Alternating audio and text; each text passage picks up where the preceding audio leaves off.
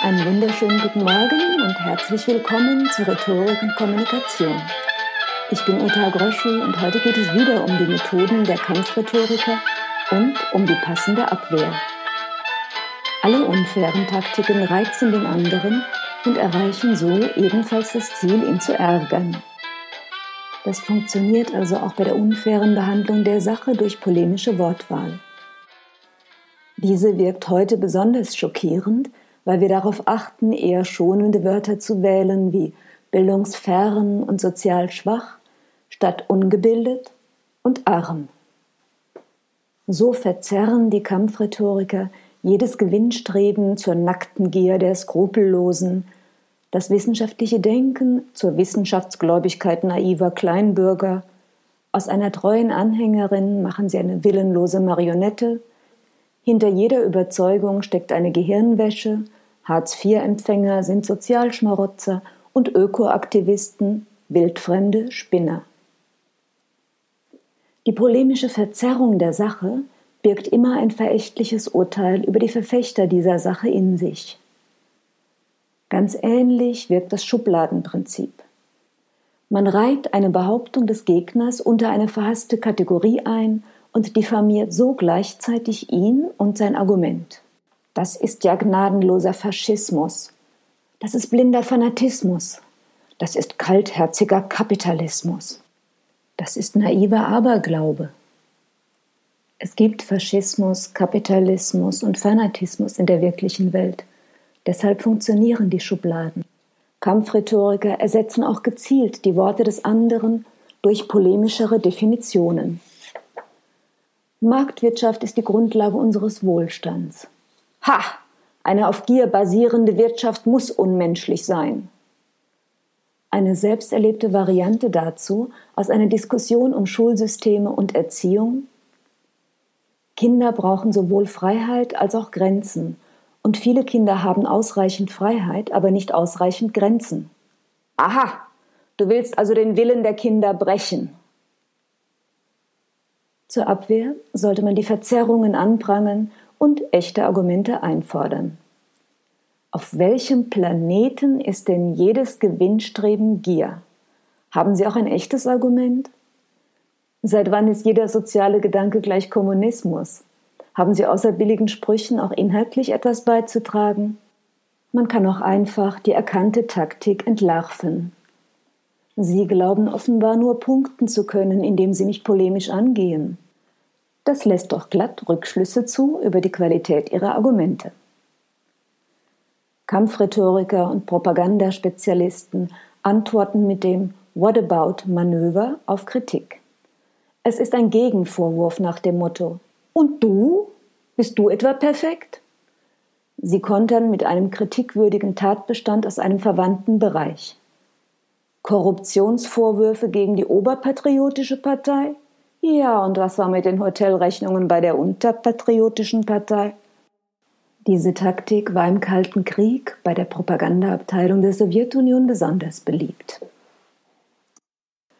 Wenn aber wirklich nur heilige Missstände anprangern dürften, blieben die hässlichen Seiten dieser Welt hübsch unbehelligt. Der Gegenvorwurf erspart dem Kampfrhetoriker die Notwendigkeit einer sachlichen Antwort auf die Kritik.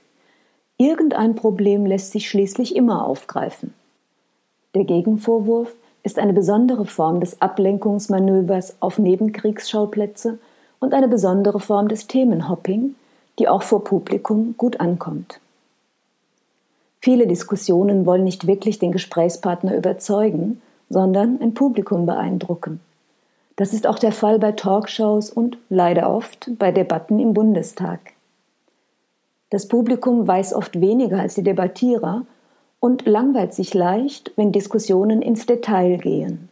Es applaudiert flotten Sprüchen, klaren Kanten und ist eher angeödet von abgewogenen einerseits, andererseits Sichtweisen. Das nutzen die Kampfrhetoriker schamlos aus. Sie stellen eine haltlose Behauptung auf, die den Gegner schlecht dastehen lässt, oder sie ziehen ihn ins Lächerliche, denn zum Lachen sind die Leute gleich bereit und man hält die Lacher auf seiner Seite. So übertreiben sie die Aussage des anderen so stark, bis sie lächerlich wirkt, das lässt die eigene Position geradezu vernünftig aussehen. Ein Beispiel aus dem amerikanischen Wahlkampf 2016, als Hillary Clinton sich für Kinderrechte einsetzte. Hillary Clinton will, dass Kinder ihre Eltern vor Gericht ziehen können. Da kaufe ich also meiner Tochter den neuen Chemiebaukasten nicht und lande deswegen auf der Anklagebank. Ja, wo kämen wir denn dahin? Oder aus der Polemik gegen die homosexuellen Ehe. Und als nächstes will dann jemand seinen Hund oder seine Topfpflanze heiraten. Ja, wo kämen wir denn dahin? Ziemlich wüst ist die Reaktion auf einen Gillette-Werbespot, der männliches Missverhalten wie Grapschen anprangert und Kommentare erntet wie Das ist doch Kastration oder Soll ich meine drei Söhne entmannen, damit ein paar lesbische Katzendamen mit ihrem scheiß Leben besser klarkommen? Beim Publikum sorgen diese lustigen Übertreibungen für Lacher. Zur Abwehr kann man wieder die Taktik aufdecken und Substanz einfordern. Gedanken sind nicht alleine deshalb richtig, weil sie lustig sind. Sie haben jetzt eine lustige Übertreibung an den Haaren herbeigezogen. Haben Sie auch ein echtes inhaltliches Gegenargument oder war's das? Gesteht der Gegner den kleinen Finger zu, nehmen die Kampfrhetoriker gleich die ganze Hand. Als fairer Mensch gesteht der Gegner einige Punkte zu, Schließlich hat fast jedes Denksystem auch positive Aspekte und prompt behauptet der Kampfrhetoriker, er hätte damit auch der Denke grundsätzlich zugestimmt. Natürlich gab es in der DDR anständige, hart arbeitende Menschen, sinnvolle Einrichtungen und Menschen, die sich nicht unterdrückt gefühlt haben. Glücklich fasst der Kampfrhetoriker jetzt zusammen. Na also, jetzt sind wir uns ja einig, dass die DDR ein guter Ort zum Leben war. Da können wir nun mal über die Probleme sprechen, die sich durch die Wende ergeben haben. Und die Abwehr heißt aufpassen und differenzieren. Moment mal.